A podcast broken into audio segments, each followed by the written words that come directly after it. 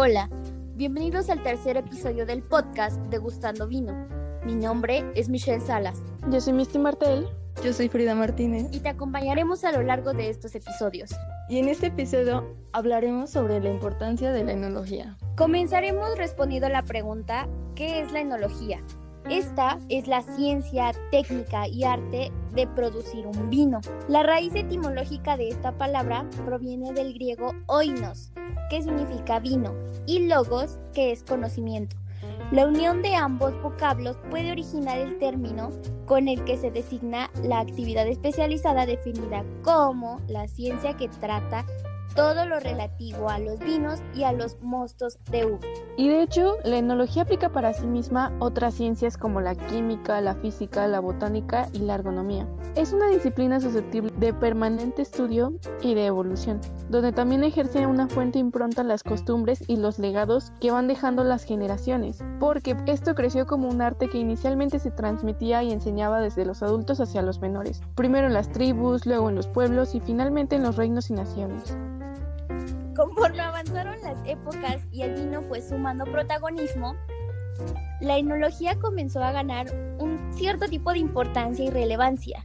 Esto se debe aclarar que, como en todos los proyectos, se cuenta con un líder o un conductor. Pero la enología no se reduce a una sola persona, sino que se trata del enólogo y su equipo.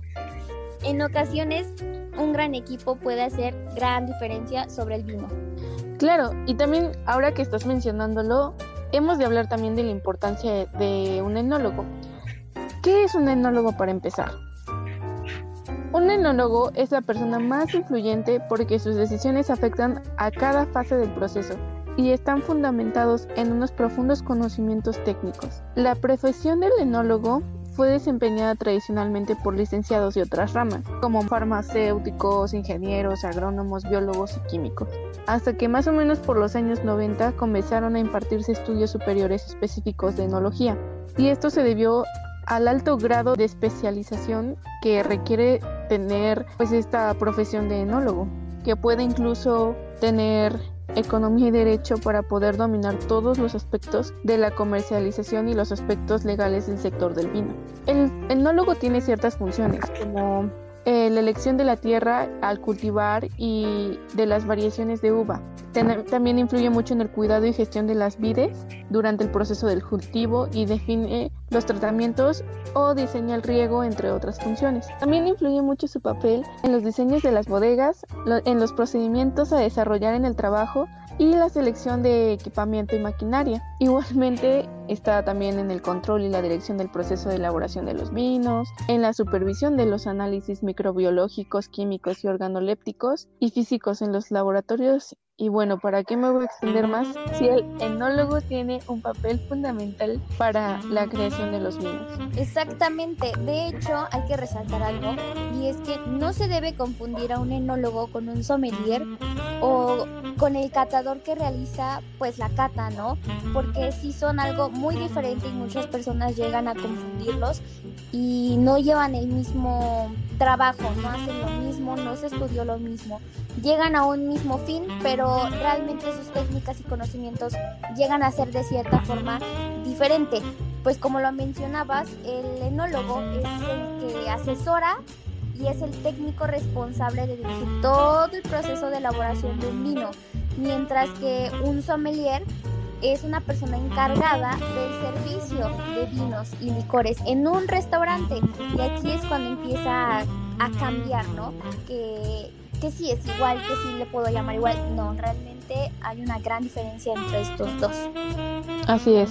Y no solo eso, sino que también hay algunas fases que existen dentro de la misma enología. Así es, existen tres fases de ellas. La primera es el viñedo.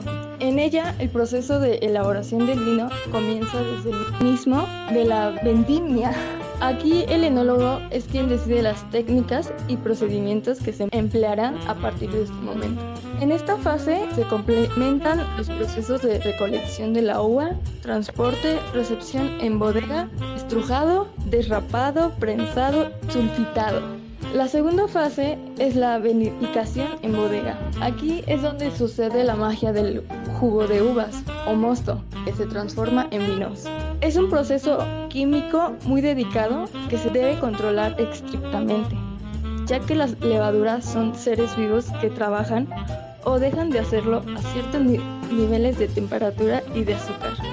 Aquí la fase aplica en los procesos de remontado, maceración, entre otros. En la tercera fase es la crianza y embotellamiento. Bueno, por último, la enología también contempla el envasado final del vino. Dependiendo de su naturaleza y su característica, el vino puede ser destinado a beberse joven o por el contrario, será afinado mediante crianza y guarda en barricas o método solera antes de embotellarse. Si un vino es espumoso, se elabora con el método tradicional, que se embotella desde el momento en que corresponde una segunda fermentación. Asimismo, el enólogo tomará en cuenta todas estas variables para decidir el sellado de la botella y será un tapón de corcho, aglomerado, sintético o de rosca. Sí, tienes razón y es importante un correcto engranaje entre el viticultor y el enólogo para producir buenos vinos.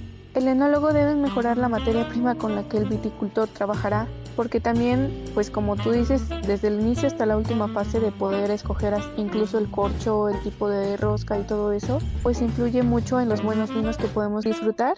Y pues esto es gracias al inestimable aporte del enólogo. Exactamente, así es. No solo es el líquido, lo que viene, lo que bebemos, lo que consumimos, sino también es el proceso por el cual pasa.